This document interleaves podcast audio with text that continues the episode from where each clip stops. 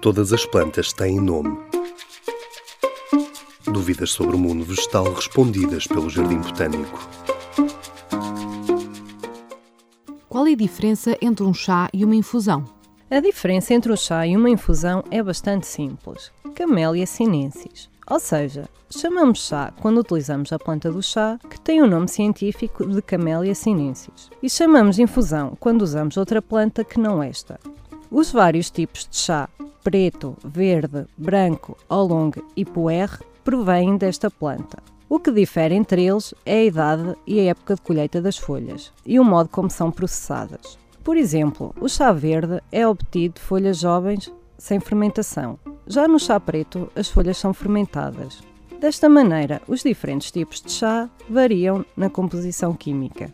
Existem milhares de variedades de chá no mundo, com diferentes sabores e aromas. Isto porque a localização geográfica da planta, as condições atmosféricas, a altitude e o pH do solo influenciam as suas características sensoriais. Por isso, já sabe, este inverno, beba um chá uma infusão para se aquecer.